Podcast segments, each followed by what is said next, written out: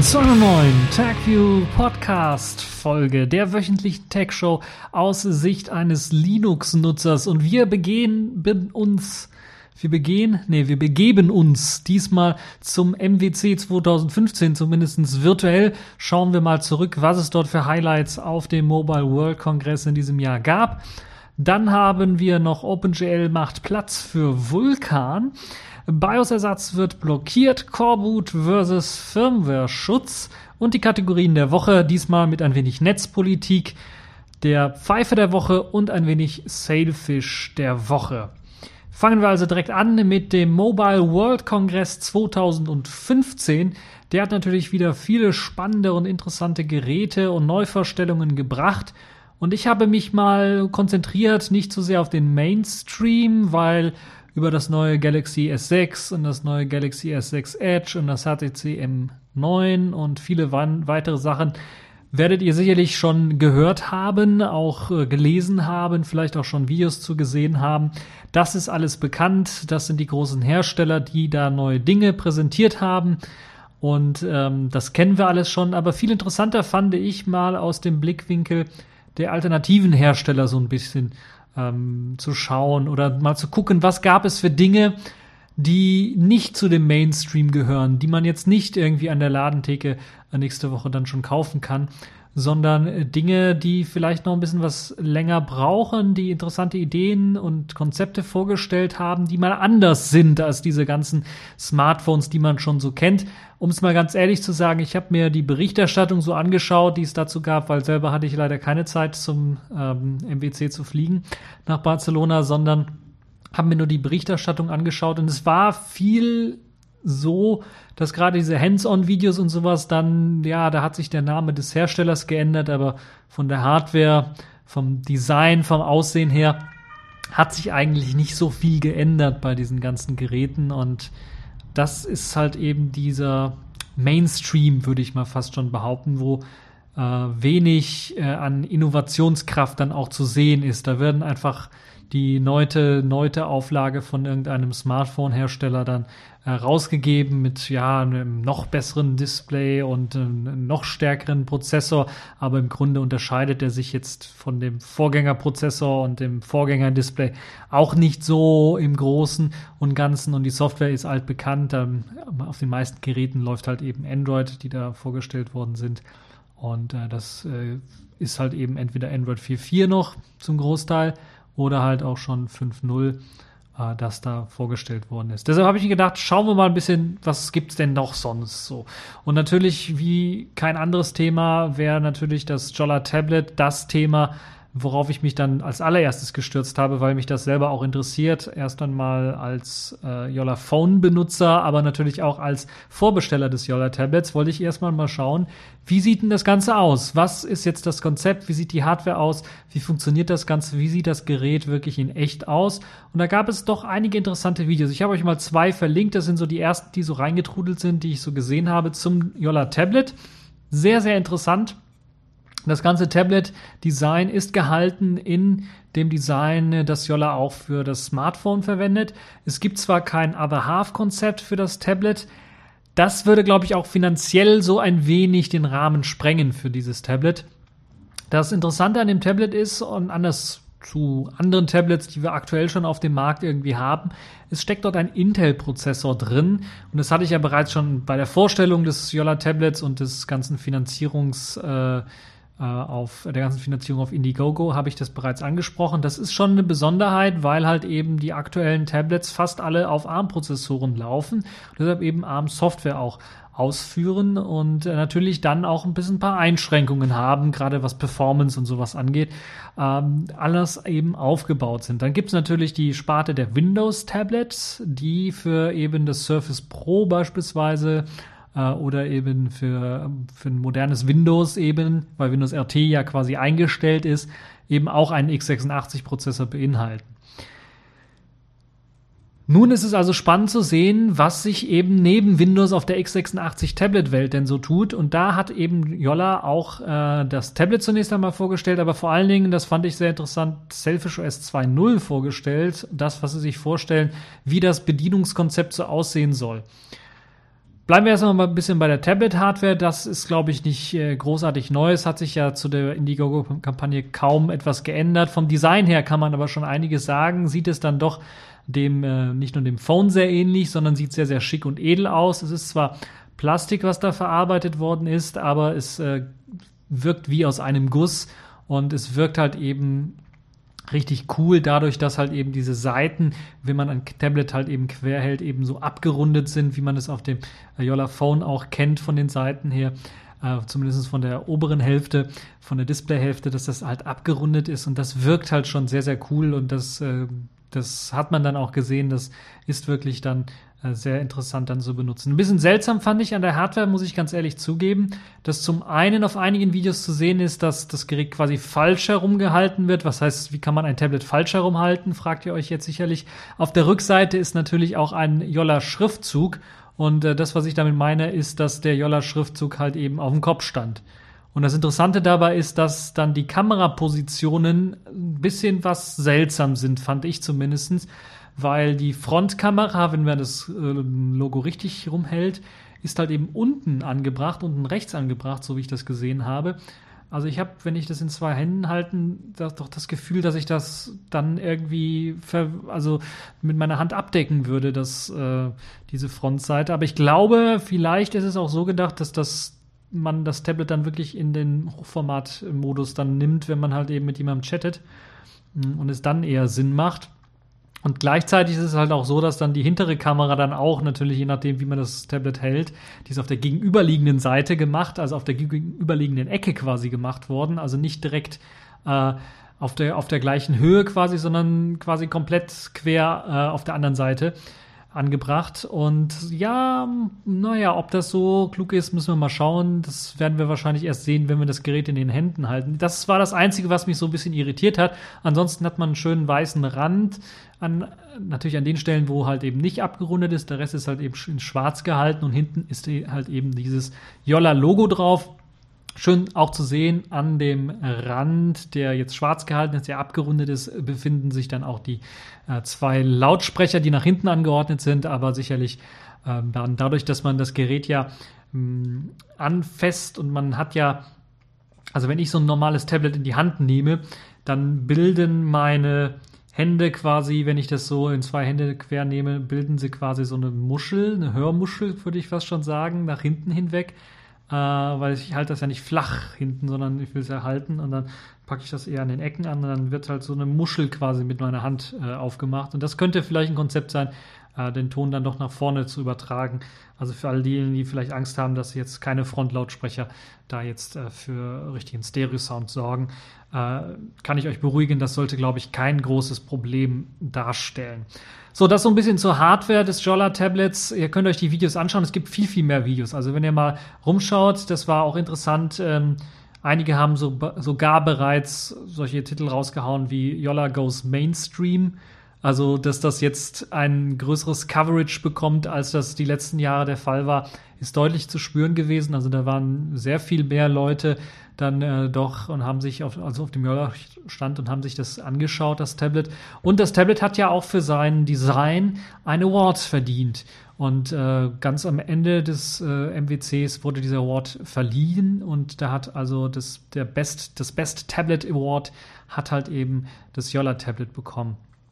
Das sagt zum einen natürlich viel über das Design aus, aber natürlich auch zur Software. Und das war auch sehr interessant. Die haben sie nämlich überarbeitet. Das hatte ich ja bereits schon in der letzten Folge, glaube ich, ein bisschen gemunkelt, wie das denn da so aussehen wird mit äh, der Software, als schon die ersten äh, Demo, das erste die erste Demo von, von, von dem Tablet zu sehen war, wo halt eben äh, eher eine Hardware-Demo war, was jetzt mit Sensoren alles funktioniert.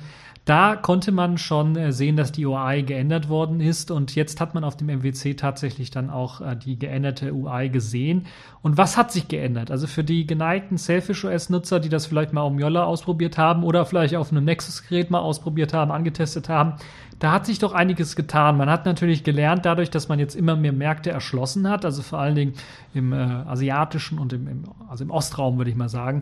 Also Asia, Asien, äh, China, Indien äh, und äh, dann natürlich auch mehr in den Osten rein, also Russland auch beispielsweise, wo, wo man solche Märkte erschlossen hat, immer mehr Nutzer dann und äh, Leute und Feedback bekommen hat, ist natürlich dann doch aufgefallen, dass einige Dinge vielleicht noch verbesserungswürdig sind an der Selfish UI und die hat man dann jetzt vereinfacht einfacher gemacht. Also für die Leute, die äh, dann das erste Mal damit einfangen, anfangen werden, werden dann auf dem Tablet mit SafeOS 2.0 eine doch deutlich, ähm, sagen wir mal, anwenderfreundlichere, einsteigerfreundlichere UI präsentiert bekommen. Sie erinnert auch teilweise einige Leute, und das fand ich mich auch so ein bisschen ein wenig an die UI vom Amigo Smartphone Nokia N9, an diese Swipe UI wo man doch eher auf Links- und Rechts-Swiping ähm, spezialisiert ist. Das hat man jetzt in dem Fall fast auch übernommen.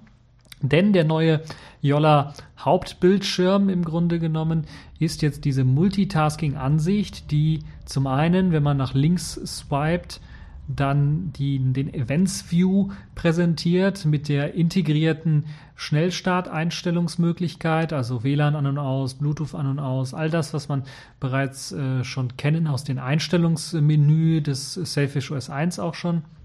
Und dort sind halt eben zusammen mit dem Events View, also die Benachrichtigungen, die angekommen sind, E-Mails, die eingegangen sind, verpasste äh, Chat-Nachrichten, ähm, Anfragen äh, im Chat oder Datei senden äh, und, und solche Ges Geschichten. Also alles, was an Benachrichtigungen irgendwie ankommt, äh, wird halt eben dort gesammelt. Auch Antworten von Twitter, Facebook und so weiter und so fort. Das sieht also richtig, richtig schick aus und richtig gut aus. Ist nur ein Mockup, also ist noch kein richtig benutzbares äh, Events View. Äh, aber das äh, ist sehr, sehr schön und ich hoffe, dass das auch so implementiert wird, wie es in diesem Mockup zu sehen ist. Nicht ganz so, wie es jetzt in dem Events View ist, der so ein bisschen, sagen wir mal, abgespeckter ist, hat man auf der Tablet-Ansicht beispielsweise das Ganze sehr hübsch kategor kategorisiert. Das heißt, man kriegt tatsächlich nicht nur, wenn E-Mails eingehen, äh, dann ein, ein äh, ein Feld, wo drin steht, zwei E-Mails sind da, sondern man kriegt eben eine Kategorie Nachrichten oder E-Mails und darunter aufgelistet dann alle neuen E-Mails, die man sich anschauen kann, die angekommen sind, die eingetroffen sind, die kann man dann einzeln anklicken. Das ist eine schöne Sache. Ähm, was natürlich dann noch nicht zu sehen war, sind so Sachen, die ich mir wünschen würde, dass man einzelne Kategorien vielleicht minimieren kann, wenn sie einem nicht so wichtig sind oder vielleicht nach unten schieben kann. Da muss man mal schauen, ob das ähm, schon in der 2.0er Version dann mit integriert sein wird in der ersten Initialen oder ob das dann später nachgereicht wird. Auf jeden Fall mir gefällt dieser Events View sehr, sehr gut und erinnert mich so ein bisschen auch an das, muss ich ganz sagen, an das Mico äh, Nokia N9 äh, Swipe UI Interface, was da auch schon ein ganzes Stückchen weiter war, auch wenn es halt eben mehr den Twitter Feed oder Facebook Feed angeschaut, angezeigt hat nur. Und äh, nicht ganz so kategorisiert war, ist das hier deutlich ähm, besser gelöst. Auch äh, neu mit drin in diesem Events View ist dann auch die Wetterapplikation. Die wird dann eben oben angezeigt, wenn man sie halt eben eingerichtet hat. Das ist also auch mit dabei. Sehr schön ist, dass man halt eben auch die Schnellstarteinrichtung hat. Das macht ja beim Tablet gerade im äh, Quermodus, wenn man es benutzt, ordentlich viel Sinn, da auch den Platz ordentlich auszunutzen. Ja, swipet man nach rechts äh, von eben der Multitasking-Ansicht, die sich da kommen wir mal kurz vielleicht auf die Multitasking-Ansicht, die hat sich nicht geändert. Die sieht genauso aus wie vorher auch. Da werden halt eben in diesen, ähm, in diesen Rechtecken werden halt diese Anwendungen gezeigt, die gerade laufen, die natürlich dann auch äh, mit Live-Updates ähm, laufen können. Das heißt, ein Video beispielsweise könnte da durchaus drin laufen, ein Webbrowser könnte drin laufen und äh, all die anderen Sachen, also die werden halt als minimierte Anwendungen quasi dort abgelegt und man hat die Möglichkeit dann auch mit äh, Gesten dann ähm, bestimmte ja, Quick-Aktionen auszuführen, wobei das auch noch nicht so oft gemacht worden ist bei den Videos. Deshalb gehe ich davon aus, man arbeitet noch an einer Verfeinerung, um das umzubauen. Das heißt, es äh, gibt jetzt die Gerüchte, dass wahrscheinlich nur noch eine solche Cover-Action, so, so wie sie sich nennt, also wenn eben diese Anwendung minimiert ist und im Hintergrund dort läuft, auf diesem Cover konnte man ja mit einem Links- oder Rechts-Swipe dann bestimmte Aktionen ausführen. Das waren jetzt zwei Aktionen. Es gibt jetzt die Vermutung, dass man das vereinfachen möchte, auf nur eine Aktion beschränken möchte. Ähm, ich persönlich fände das ein bisschen schade, weil doch der Sinn mit zwei Aktionen, glaube ich, hat man, glaube ich, den, das gute Mittel die gute Mitte gefunden für die Anwendungen. Ähm, verwirrend kann es für einige Benutzer sein. Das gebe ich zu. Ich habe auch schon von Benutzern gehört, die die Icons zwar gesehen haben, aber versucht haben, drauf zu klicken, um dann eine Aktion auszuführen. Ähm, ich hoffe, dass Yola das jetzt nicht für SafeRest so übernimmt, dass man da wirklich draufklicken muss, um die Aktion durchzuführen. Hm, beim Tablet könnte das vielleicht noch Sinn machen, weil das halt doch relativ große, ähm, äh, große Rechtecke sind, die da angezeigt werden, große Cover, die da angezeigt werden, aber bei äh, einem Smartphone mh, hm, könnte das ein bisschen zu klein sein. Da bin ich mir also nicht sicher. Ich hoffe, dass das nicht so gelöst wird, sondern dass das eher dem Konzept beibehalten wird, was wir aktuell haben. Aber da bin ich mir noch nicht sicher, müssen wir mal schauen. Ich glaube, das ist auch nicht final noch äh, nicht richtig integriert worden. Ja, was ähm, dann zur rechten Seite. Kommen wir jetzt endlich zur rechten Seite neben der Multitasking-Ansicht, die übrigens ohne ähm, dem, dem angedeuteten App-Drawer daherkommen. Das heißt, es gibt keine Schnellstart-Anwendungen ähm, mehr. Da waren ja vier Stück auf dem Smartphone zu sehen, äh, das Telefon natürlich, der Browser und, und so weiter und so fort, die da standardmäßig eingerichtet sind. Die sind nicht mehr da, sondern man hat nur noch die Cover-Ansicht. Und swipet man dann nach rechts, kommt man zu der Partneransicht. Das ist das, was Jolla sich vorstellt, wo man dann kooperieren kann. Zum einen natürlich mit Carriern, aber zu anderen, zum anderen natürlich auch ganz einfach mit irgendwelchen Firmen, die dann ihren Content dort immer delivern wollen, also immer irgendwie ausliefern wollen. Das könnte dann dazu führen, dass beispielsweise ein Carrier beispielsweise dann das äh, Tablet äh, mit seiner App, mit seinem Store beispielsweise äh, dann äh, auch äh, verkaufen kann, vielleicht ein bisschen weniger Geld für das Tablet dann dadurch verlangt, dass halt eben dieser äh, Store dann standardmäßig eingeblendet ist und dass man den dann dort benutzen kann oder dass man dort seine Anwendung hat. Das ist aber natürlich jetzt für die Leute, die befürchten, dass das jetzt ewig drauf ist oder so, nur eine einzelne Geschichte, die halt immer in Zusammenarbeit mit einem bestimmten Carrier, mit einer bestimmten Firma dann passiert, die dann eine spezielle Version vielleicht von einem Tablet oder äh, von einem Smartphone, wenn sie selber auch ein Smartphone ähm, rausbringen wollen mit SafeOS, dann äh, dort eingehen können, eine Kooperation. Das heißt, die Nutzer, die jetzt das Yola Tablet bestellt haben, werden die Möglichkeit haben, diesen Platz, eventuell wird es schon bei der 2.0er Version sein, vielleicht auch erst später, dann selber mit ihrer Lieblings-App zu belegen. Und man kann diese App natürlich dann auch wegmachen. Das heißt, man muss da nicht unbedingt eine App auch laufen haben, sondern kann dann auch direkt wieder karussellmäßig äh, wieder zum Events View wechseln, wenn man dann das möchte. Das ist also das, äh, was äh, die größte Neuerung ähm, bei Selfish OS 2.0 drin ist, ist halt eben dieser dedizierte Platz für Zusatzanwendungen. Man hat das kurz bei dem ähm, äh, Angry Birds Stellar Launcher gesehen, dass es halt eben dort einen Zusatzplatz gab, wo man halt eben bei Toons TV äh, sich die verschiedenen äh, Videos anschauen konnte. Das hat man jetzt also ins äh, SafeOS 2.0 Konzept mit integriert. Das soll zentraler Bestandteil sein, auch für die Redistribution von SafeOS. Da kommen wir auch zu einem spannenden Punkt, aber dazu gleich mehr. Wir sind ja noch nicht fertig mit der ganzen UI. Sehr schön ist, dass Yolla jetzt zumindest ähm, diesen Lockscreen und diese Einheit aus Homescreen und Lockscreen aufgegeben hat, weil das fand ich schon immer so ein bisschen seltsam und es hat auch zu Problemen geführt, beispielsweise, dass wenn man mal gerade eine App gestartet hat und dann äh, den Ausschalter gedrückt hat äh, und dann wieder das Gerät angemacht hat, landet man auf dem Lockscreen, dann swipet man eben von unten nach oben man landet in der Multitasking-Ansicht und muss dann nochmal in die App klicken, um in die App reinzugehen. Ich denke, jetzt mit dem Lockscreen, der ein richtiger Lockscreen ist, ähm, hat man sich auch einige technische Probleme vielleicht so ein wenig, äh, haben sich da erübrigt. Das ist eine eigenständige ähm, Kachel beispielsweise, ein eigenständiges Display, was man wegwischen muss. Das ist einfach, das muss man einfach wegwischen. Das ist also nicht ständig da. Das heißt aber nicht, dass irgendwelche Features verloren gegangen sind. Das heißt, auf diesem Lockscreen, der jetzt neu ist, der jetzt, den man jetzt wegwischen muss, also nicht mehr von unten nach oben wischen, sondern von rechts nach links wischen muss, so war es zumindest in diesen Demos zu sehen, ist es halt so, dass immer noch eben die Notifizierungen, also die Benachrichtigungen angezeigt werden. Man kann immer noch nicht draufklicken auf die Benachrichtigung, wie ich gesehen habe, aber der Lockscreen erlaubt einem jetzt ähm, entweder von rechts nach links zu wischen, um äh, ganz normal das äh, Telefon zu entsperren oder das Tablet zu entsperren oder eben dann äh, von rechts nach links zu wischen, um direkt in den Events View reinzugehen. Das ist also eine sehr schöne Geschichte, wie ich finde, und glaube ich sehr gut gelöst. Es gibt auch eine hübsche Animation, äh, die das Ganze natürlich mit den hübschen Qt, äh, QML, Qt 5 äh, Animationen dann darstellt. Das sieht sehr schön und hübsch aus und ist auch sehr logisch gelöst. Äh, wenn äh, man jetzt Applikationen aufrufen möchte, also wo ist eigentlich der App Drawer, fragen sich jetzt einige, wenn einige sagen, ähm, die Icons, die Schnellstart-Icons bei der Multitasking-Ansicht fort. Ja, die sind weg, die sind auch nicht mehr unter der Multitasking-Ansicht, da ist eigentlich nichts, sondern äh, befinden sich auf einer Extra-Ebene, die man von unten rein swipen kann. Äh, also von unten rein swipen, was aktuell auf den Selfish OS Geräten eben den Events View bringt, mit den Benachrichtigungen, mit der Wetterapplikation und so weiter und so fort, wird in Selfish OS 2.0 dann den App Drawer reinbringen und das von jeder Anwendung aus gesehen. Das heißt, wenn ich beispielsweise in meinem Browser bin und möchte jetzt meine E-Mails checken, muss ich nicht unbedingt aus dem Browser raus auf die Multitasking-Ansicht von unten nach oben swipen und meine E-Mail-App raussuchen, wenn sie nicht äh, irgendwie oben ist, sondern äh, ich kann ganz einfach von, wenn ich in meiner Browser-App ganz normal drin bin, von unten nach oben wischen und der App-Drawer quasi, also das App, die, die Anwendung, die einfach alle Apps, alle installierten Apps auf dem Gerät zeigt, wird dann aufgemacht und ich kann dann einfach äh, die App anklicken, die ich möchte und dann wird da hereingewechselt bzw. wird die gestartet.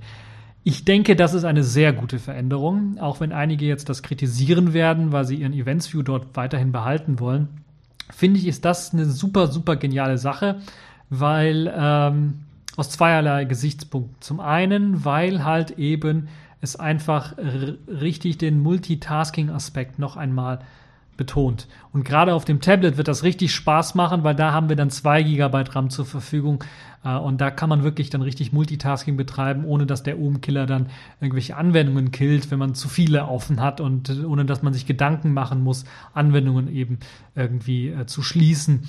Äh, das wird also bei dem Tablet wohl nicht mehr so groß das Problem sein.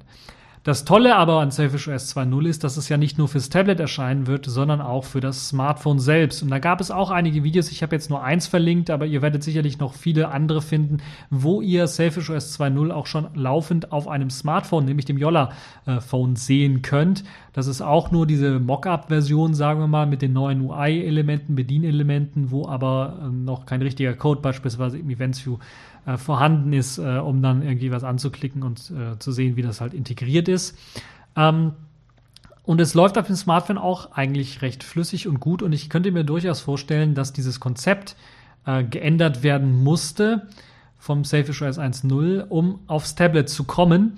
Aber dass man natürlich jetzt dann auch gesehen hat, okay, und auch darauf geachtet hat, dass dieses neue Konzept fürs Tablet dann auch gleichzeitig kompatibel ist mit eben dem Smartphone.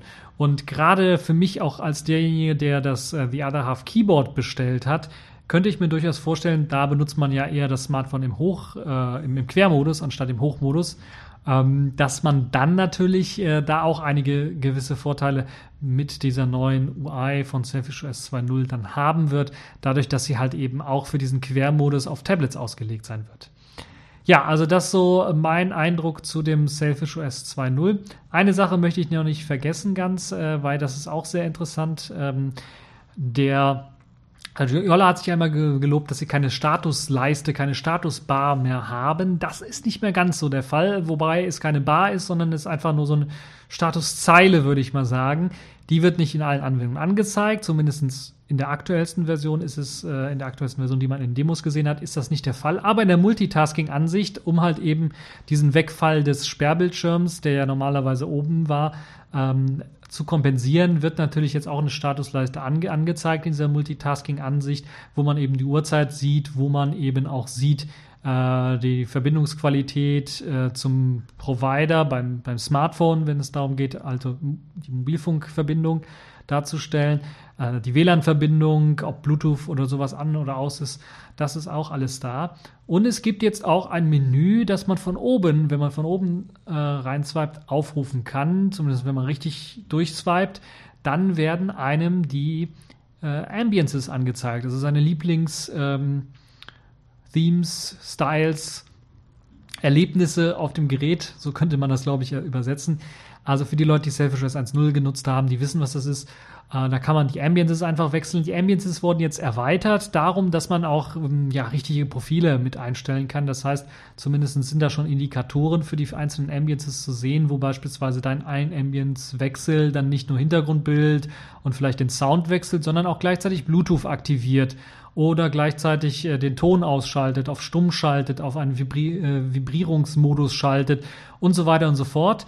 Diese ganzen Ambiences sollen also sehr gut konfigurierbar sein und so, dass man halt eben auch bestimmte Hardware-Features ein- und ausschalten kann.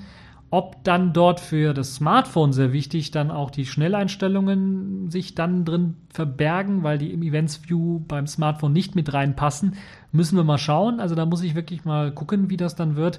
Ähm, vielleicht ist das auch noch nicht komplett mit drin, aber das Sperren des Bildschirms funktioniert genauso wie bei Selfish OS 1.0. Man kann also von oben einfach runter swipen. Man darf noch nicht ganz nach unten swipen, sondern so noch so ein bisschen und dann kriegt man da auch den Lock-Button quasi angezeigt. Wenn man dann loslässt, wird das Smartphone oder das Tablet dann eben gelockt.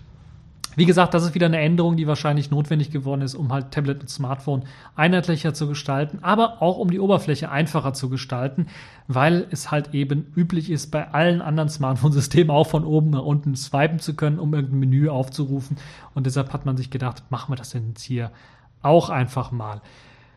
So ein bisschen ist äh, dann dadurch, dass man von oben nach unten swipen kann, halt um dieses Menü aufzurufen, um zwischen Ambiences zu wechseln. Das kann man übrigens überall machen, also nicht nur auf dem Multitasking-Ansicht oder auf dem Homescreen. Ist natürlich auch dann der Wegfall der Geste, dass man von, wenn man von oben nach unten swipet, eine Anwendung schließt. Das ist zumindest jetzt äh, so angedacht. Ob es dann vielleicht andere Lösungen geben wird, müssen wir mal schauen. Äh, meine Lieblingslösung wäre natürlich äh, irgendwie so eine L-Form malen oder sowas ähm, von der Seite, wenn man das sowieso minimiert, die Anwendungen, dann einfach nicht loslassen, wenn man von der Seite geswiped hat, sondern dann nach oben ziehen, um die Anwendung dann zu schließen beispielsweise. Wäre vielleicht eine Idee. Äh, auf jeden Fall, äh, das ist noch nicht integriert, aber die, also die Idee von mir ist noch nicht integriert, aber der Rest sieht schon sehr gut aus. Und es hat mich überrascht, dass äh, Yolla mit Safe Rest 2.0 schon so weit ist, zumindestens, dass sie das Hauptkonzept der Bedienung für Tablets und Smartphones doch recht angenehm gestaltet haben. Jetzt ist natürlich der Feinschliff dran und natürlich die Implementierung des eigentlichen Mockups, des, des Event-Screens beispielsweise, ist vonnöten.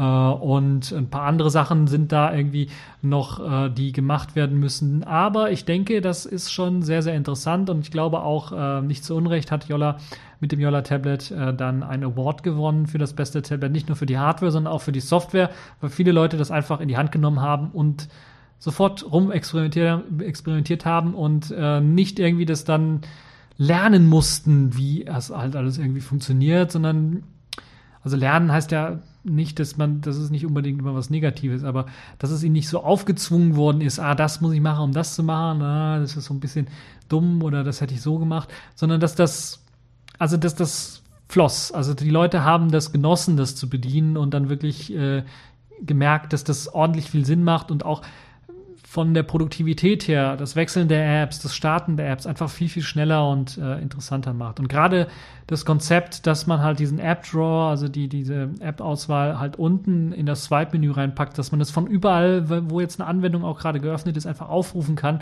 macht, glaube ich, enorm viel Speedgewinn aus. Aus meiner Sicht zumindest. Ihr könnt natürlich eure Sicht auch posten, wie ihr das Ganze findet. Vielleicht habt ihr auch noch ein sehr spannendes Video gefunden, irgendwo vom Yola Tablet, wo das und das gezeigt wird, was ich jetzt nicht angesprochen habe, was aber auch äh, schon in der UI zu sehen ist. Und da könnt ihr mir das einfach äh, in den Kommentarbereich posten.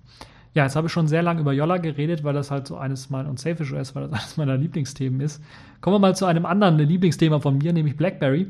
Die waren auch auf dem MWC vertreten, haben da auch einige Ankündigungen gemacht. Natürlich ist BlackBerry eher so ein, im Business-Bereich angesiedelt und hat natürlich auch Business. Ähm, Ideen propagiert und dann vorangetrieben und Kooperation mit Samsung beispielsweise und so weiter und so fort. Aber wer darüber was lesen möchte, der kann sicherlich auch was finden. Mich hat äh, eher interessiert, was bringen sie für Geräte raus, äh, weil das sicherlich auch sehr interessant sein könnte für den einen oder anderen, der eben Blackberries äh, mag oder zumindest mal über den Tellerrand schauen möchte. Blackberry hat da vorgestellt ein neues Smartphone, das auch schon länger in der Gerüchteküche hochgekocht worden ist, ein 5 Zoll Smartphone-Gerät, das so ein wenig als Nachfolger des Z10 gilt was ja ein 4,2 Zoll Gerät war, das vor zwei Jahren, glaube ich, rausgekommen ist. Und im Grunde genommen hat sich da nicht viel getan, wenn man uns, wenn man sich das dann mal vergleicht, weil im Grunde ist es äh, ein Smartphone, das äh, sogenannte BlackBerry Leap, so hat man das genannt, ähm, das dem Z10 von den Innereien her entspricht. Das heißt, es ist im Grunde eine Z10-Hardware mit größerem Display, also 5 Zoll Display und einem größeren Akku, der nicht mehr auswechselbar ist. Und ja, der Akku hat eine Kapazität von 2800 mAh und äh, das ist, glaube ich, äh, durchaus ordentlich äh, für so ein Smartphone. Die Displayauflösung ist gleich geblieben. Naja, nicht ganz gleich geblieben mit dem Z10. Da hat man sich auf 720p jetzt geeinigt. Äh, das Z10 hat, glaube ich, 768 gehabt. Also so eine eher so eine Desktop-Auflösung gehabt. 1400 280 mal 768, irgendwie sowas. Hatte eine andere Auflösung auf jeden Fall, glaube ich. Und das ist jetzt hier beim Leap eben eine 720p Auflösung. Äh, der Snapdragon S4 Plus mit 1,5 GHz Dual-Core ist wieder mit dabei, also was auch im Z10 schon drin steckte. 16 GB interner Speicher und eine 8 Megapixel Kamera. Bin mir fast sicher, ist sogar die gleiche 8 Megapixel Kamera, wenn man den Rest des Systems äh, da auch schon äh, quasi äh, der Rest der Platine schon einbaut, dann kann man das auch direkt äh, so lassen. Ja, jetzt fragen sich einige, was, was soll denn das? Das ist jetzt hier vier Jahre alte Hardware, die da in dem Smartphone verbaut ist. Äh, die war schon nicht ganz aktuell, nicht ganz tauschfrisch, als das Z10 auf den Markt kam und jetzt kommt halt eben das BlackBerry Leap auf den Markt und das ist ja jetzt noch älter. Nun ja, es macht im Grunde genommen, BlackBerry macht es ja im Grunde genommen nicht für, äh, für den Mainstream, muss man ganz ehrlich sagen, sondern eher für den Business-Bereich. Und sie haben sich jetzt einen anderen Businessbereich ausgesucht, den sie halt eben abdecken wollen, anstatt mit ihren QWERTY-Keyboards, die mehr so auf professionelle äh, bis Mittelständler äh, Bereich, Businessbereich gehen, ist jetzt dieser, dieser mh, mm, Fullscreen, Touchscreen, also ohne QWERTY-Keyboard, ohne Querz-Keyboard, eher dafür gedacht, dass man halt eben zum einen natürlich die Z10-Leute ein bisschen was abholt äh, und äh, vielleicht mit einem neuen, moderneren Gerät mit größerem Akku dann lockt. Uh, und zum anderen natürlich dann auch eher gedacht für den unteren Business-Bereich, für den Startup-Bereich, für Leute, die halt eben kein Querz-Keyboard irgendwie brauchen, sondern die einfach ein grundsolides Smartphone brauchen, das lange supported wird, mit Updates versorgt wird, weil sie gerade ein Startup haben und das muss halt jetzt die nächsten zwei, drei Jahre einfach laufen und funktionieren, muss gut mit, eine, äh, mit vielleicht äh, einer sich aufbauenden Infrastruktur in einem Unternehmen zusammenarbeiten also das heißt ein Exchange-Server oder sowas, was man sich da aufbaut, ähm, muss damit gut funktionieren und äh, muss halt eben hip und moderner sein. Und äh, das ist halt eben das, was äh, dieses BlackBerry Leap sein soll. Es ähnelt so ein bisschen vom Aufbau und vom Aussehen her dem BlackBerry Z3. Das ist ja so ein Smartphone, das in Indien verkauft worden ist und in weiteren Schwellenländern verkauft worden ist. Äh, was von Foxconn auch äh, hergestellt worden ist. Also es ähnelt doch sehr stark dem. Das Einzige, was man großartig geändert hat zu äh, dem Z3, was ja ein bisschen abgespecktere äh, Specs auch hatte, 5 Megapixel Kamera nur und nur 1,5 äh, Gigabyte RAM, ähm, hat das äh, BlackBerry Leap natürlich die 2 Gigabyte RAM und eben die 8 Megapixel Kamera hinten drin und die Knöpfe nicht mehr auf der linken, sondern auf der rechten Seite so wie wir es von allen Blackberries bisher kannten. Da ist halt eben nur das Z3, was so ein bisschen hervorsticht, äh, was es anderes macht. Äh, der Akku ist nicht austauschbar, wie bei allen modernen äh, Blackberries auch. Finde ich so ein bisschen schade. Ähm, aus meiner Sicht wäre das immer noch eine Option, aber ich kann verstehen, dass man das natürlich ähm, bei dem vielleicht auch preislich nicht machen möchte weil das ganze Gerät soll für 275 Dollar rauskommen und das ist der offizielle Preis. Wir wissen natürlich, oder ich weiß, äh, auch bei Blackberries ist es halt so, das wird auch der offizielle Preis im Shop wahrscheinlich sein, aber äh, bei den Geräteherstellern, äh, bei, den, äh, bei den Shops, die eben die Geräte verkaufen, ist es halt so, dass der Preis immer runtergedrückt wird. Also ich kann mir durchaus vorstellen, dass das auf dem Markt kommt für 220 Dollar, 200 äh, Euro etwa das ist aber doch ein bisschen was hochgegriffen, wenn ich dann mal vergleiche, wenn ich jetzt so ein Z10 habe, was im Grunde genommen die gleiche Hardware hat, nur ein bisschen was kleineres Display und einen etwas äh, kleineren Akku. Äh, und man ist teilweise für ja, ab 150 Euro in einem sehr guten Zustand, gebrauchten Zustand bekommt und dann glaube ich ab 100 sagen wir mal 60, 70 Euro oder vielleicht 80 Euro dann schon auch teilweise noch immer als Neuware dann bekommt, ist es halt ähm, ja schon ein bisschen groß. Also es müsste in dem Bereich landen, das BlackBerry Leap, dann wäre es, glaube ich, interessant für den einen oder anderen da mal reinzuschauen, mal die BlackBerry-Welt sich anzuschauen. Von den Hardware-Specs ist es auch im Grunde genommen dem BlackBerry Classic äh, ebenbürtig, weil das im Grunde genommen die gleiche Hardware shippt, ist halt nur ein größeres Display verbaut. Ähm, ja, was kann man noch zu dem Gerät sagen? Es ist halt äh, so ein typisches äh, BlackBerry-Gerät, auch mit BlackBerry, also in einem BlackBerry-dezenten Schwarz gehalten, mit dem BlackBerry-Logo an der unteren Seite äh, gehalten und ähm, kommt halt eben äh, mit einer Einschränkung daher gegenüber dem Z10 und auch gegenüber dem Z30, das ja auch ein 5 Zoll Gerät war.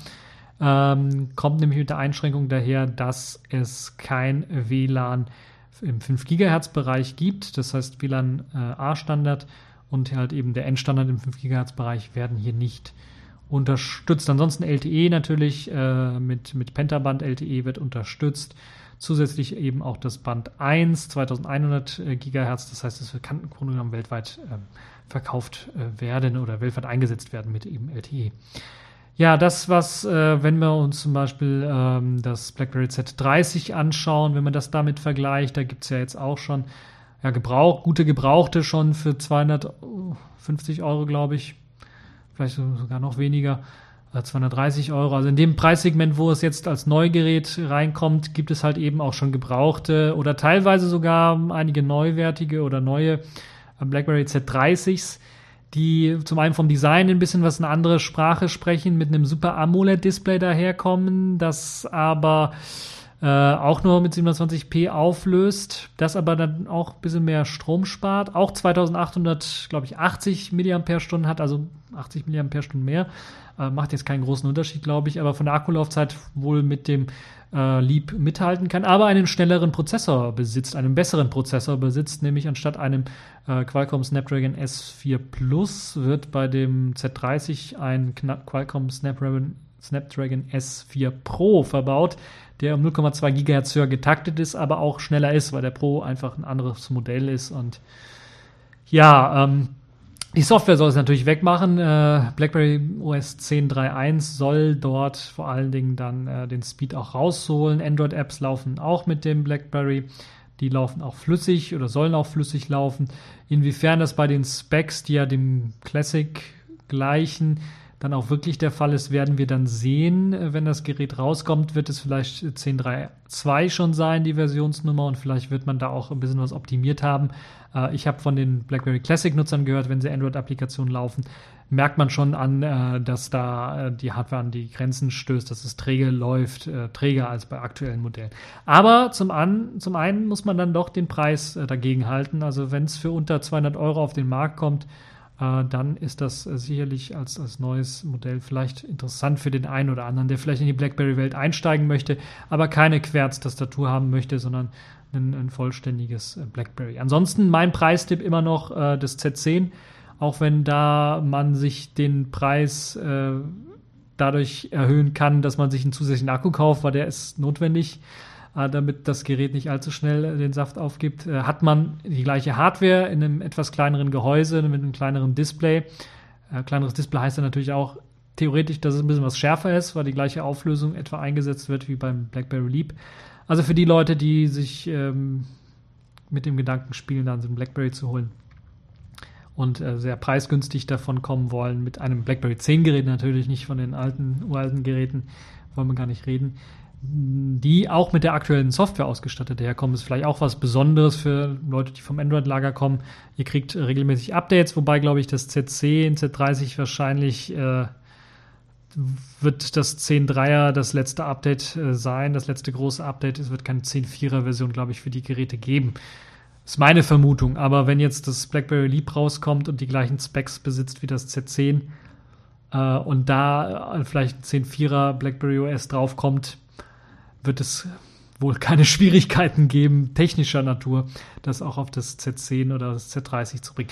Nun ja, das ist so mein kleiner Ausblick. Ich will mich nicht verrennen in dem Ganzen. Das ist also BlackBerry, äh, wenn ihr da ähm, Interessierte seid, das BlackBerry Leap. Ansonsten hat BlackBerry auch noch einen Slider vorgestellt. Also nicht ganz vorgestellt, kurz in die Kamera gehalten, schwarz und weiß und dann wieder zugeklappt und wieder weggegangen damit.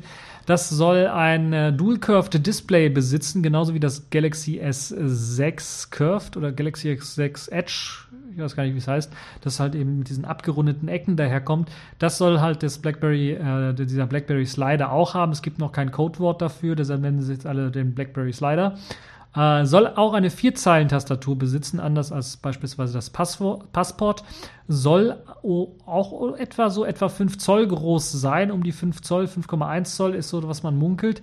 Und hat auf der Rückseite, so kann man den Fotos sehen von dem Mann, der das halt eben hochgehalten hat für ein paar Minuten oder ein paar Sekunden, äh, hat eine Kamera, wohl mit einem optischen Bildstabilisator, zumindest erkennt man da so Parallelen zum Passport und hat einen Dual-LED-Blitz. Zumindest auf dem Foto sieht es so aus, als ob es ein Dual-LED-Blitz ist.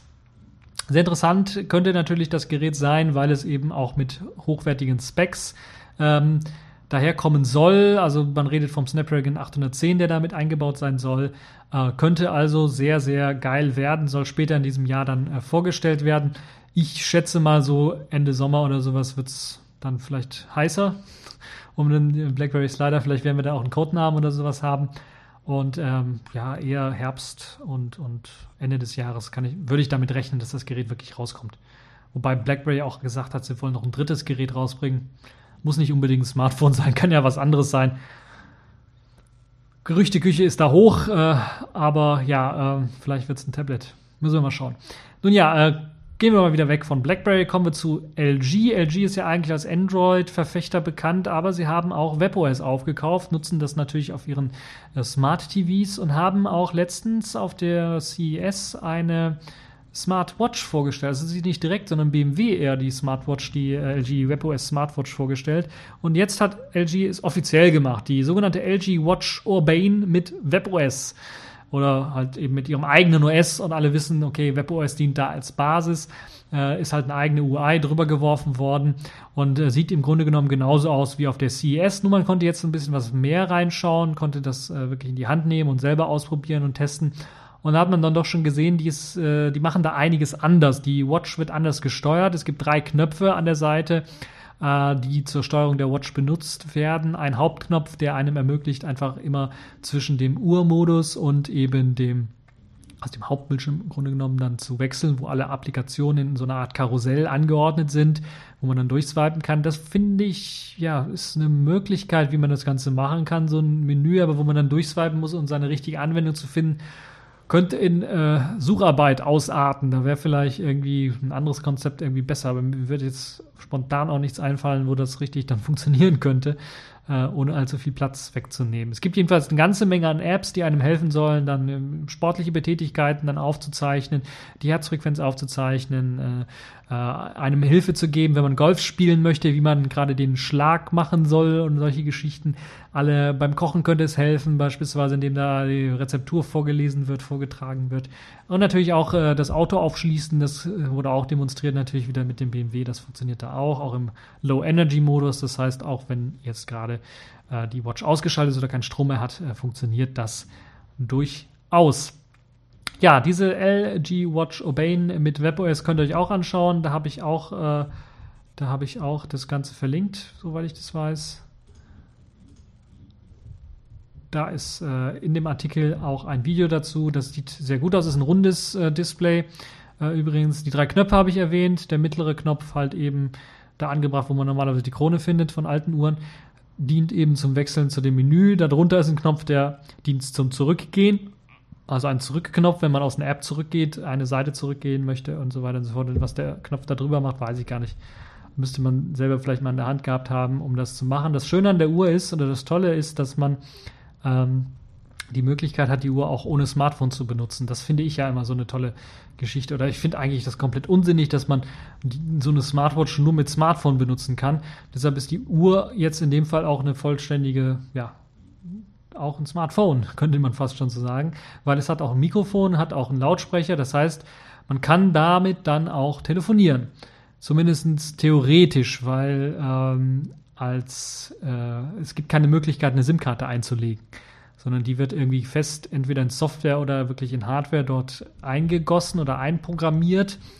und äh, ist dann doch wohl eher für den asiatischen Markt, ich glaube Südkorea, wo halt LG auch groß ist, äh, dafür ausgelegt, wo man das dann auch machen kann, wo das bekannter ist. Äh, bei uns ist es halt immer noch so, dass wir doch eher SIM-Karten benutzen und die einlegen und die SIM-Karte nicht irgendwie fest äh, äh, gelötet wird oder nicht irgendwie programmiert daherkommt.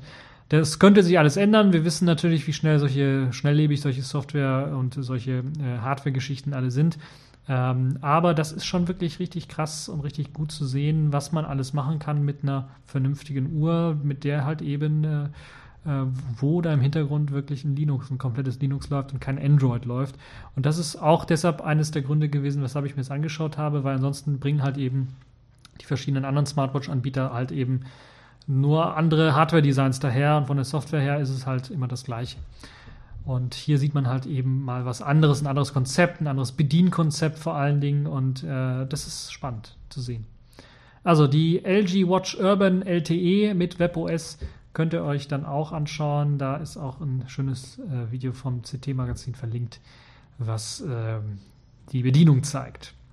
Ja, kommen wir zu einer weiteren sehr spannenden Geschichte, wo ich eigentlich mehr erwartet habe, dass man da mehr sehen kann nämlich äh, dem modularen Smartphone. Da hat ja Google schon vor einiger Zeit das Projekt ARA unterstützt oder quasi auch aufgekauft.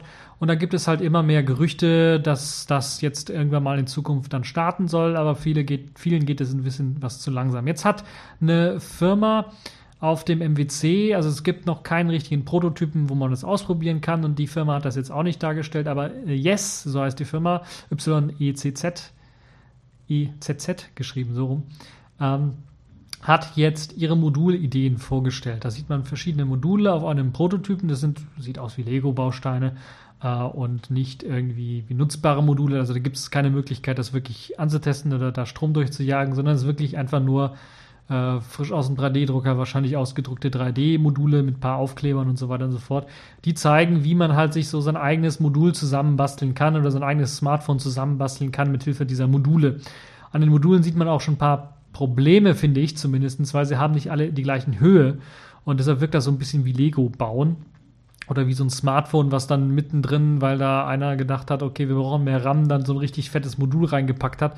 Das wirkt dann halt irgendwie so wie ja, äh, eine Stadt äh, mit Hochhäusern und äh, die Hochhäuser sind halt eben diese einzelnen Module und das wirkt halt nicht mehr so richtig wie ein Smartphone, muss man ganz ehrlich sagen.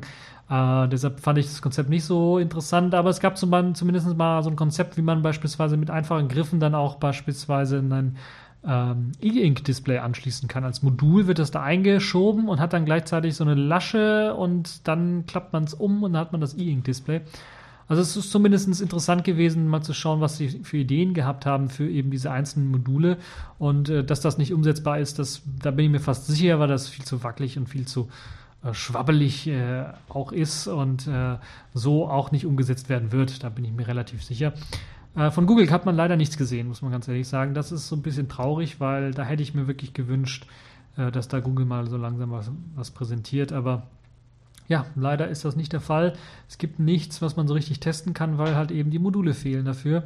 Und da muss man sich wirklich dann gedulden, darauf warten, dass halt eben diese Chip-Hersteller sich erst einmal einigen, einen richtigen Standard zu schaffen, äh, den man dann benutzen kann für halt eben die Kommunikation der verschiedenen Hardware. Und natürlich muss auch eben Google darauf pochen, dass halt irgendwie, glaube ich, die Treiber offengelegt werden, weil es muss ja mit dem Betriebssystem kommuniziert werden und wenn ich dann einen anderen Chip reinschiebe, dann darf er nicht im Konflikt stehen mit einem anderen Treiber von einem anderen Hersteller äh, Chip. Und ja, das ist noch eine Menge Arbeit, deshalb glaube ich, wir werden in diesem Jahr von diesem Projekt ARA-Konzept vielleicht einen Prototypen, mal einen lauffähigen Prototypen sehen, wenn die Chips dann soweit hergestellt worden sind von Google, die das ja streng geheim alles äh, hinter verschlossenen Türen ähm, weiterführen und weiterentwickeln. Aber was Fertiges werden wir die in diesem Jahr nicht sehen und ich wage es zu bezweifeln, dass wir im nächsten Jahr schon was sehen. Also so weit lehne ich mich schon aus dem Fenster zu sagen, dass das, äh, dass wir nur was länger warten müssen, bis das umgesetzt wird. Zum einen äh, sind natürlich die vielen technischen Probleme, wie jetzt die Hardware da wirklich funktionieren soll, das Problem. Zum anderen natürlich die Verbindung zwischen Hardware und Software, der Treiber und die Treiberproblematik, die äh, nicht nur für Probleme sorgen beim Updaten oder bei, bei der Versorgung von Updates von Smartphones bei einigen Herstellern, sondern halt eben auch da sicherlich Kopfzerbrechen äh, den Entwicklern dann bereiten. Ja, kommen wir zu einem weiteren sehr interessanten Konzept oder weiteren sehr interessanten, ja, ich will fast schon gar nicht sagen Konzept, weil es ist was, es ist ein Prototyp. Es ist also richtig Hardware, die man da sehen kann. Und zwar ist das die Firma oder ist das die Firma? Na, auf jeden Fall ist das das Smartphone Cygus V2. Ich weiß gar nicht, ob die Firma genauso heißt. Es ist auf jeden Fall ein sehr, sehr interessantes äh, Smartphone, weil es so ein bisschen die Konzepte von einem modernen Smartphone darstellen. Also nicht so den Einheitsbrei eines Android-Smartphones 0815 von Huawei oder von äh, Acer oder von Lenovo oder von Medion oder sowas, was man alles schon kennt, oder Samsung, sondern eins, das mal wirklich viele neue Konzepte mit eingeführt hat und viele innovative Ideen mit eingebracht hat und das in einem ersten Prototypen dann auch schon sichtbar geworden ist.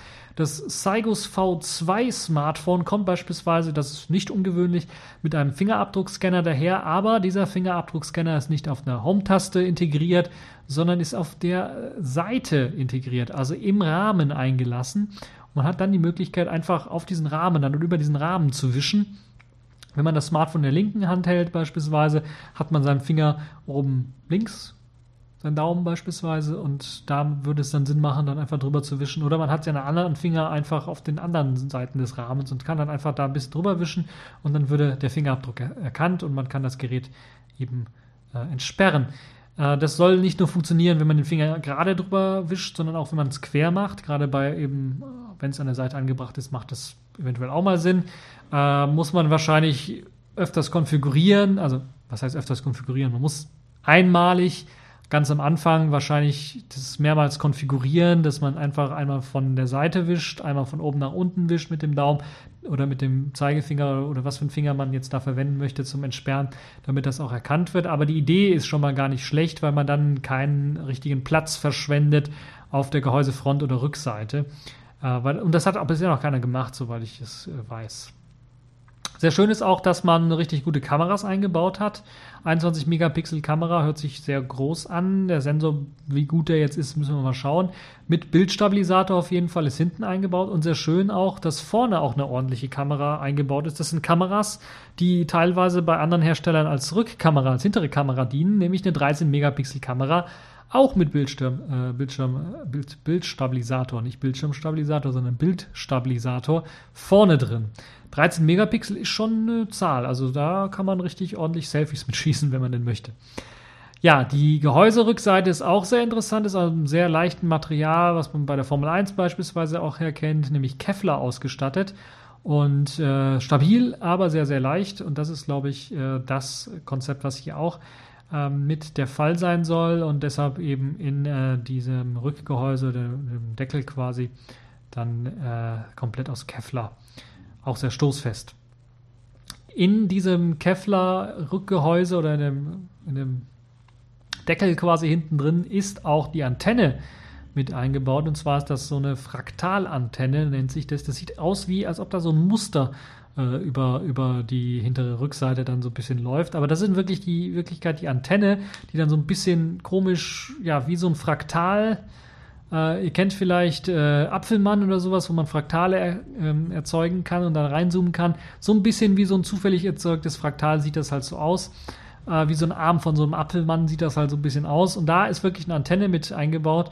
Und äh, diese Fraktalantenne soll halt eben für besseren Empfang sorgen. Die ist zum einen größer als viele andere Antennen, die im, ja, im Rahmen eingebaut sind, aber soll natürlich dadurch, äh, wie es halt eben aufgebaut ist, einen besseren Empfang äh, bereiten. Wie das dann in Wirklichkeit ist, muss man natürlich dann sehen, wenn man das Gerät wirklich mal als finale Version hat und getestet hat. Ist auf jeden Fall äh, ungewöhnlich, wenn man das so noch nicht gesehen hat.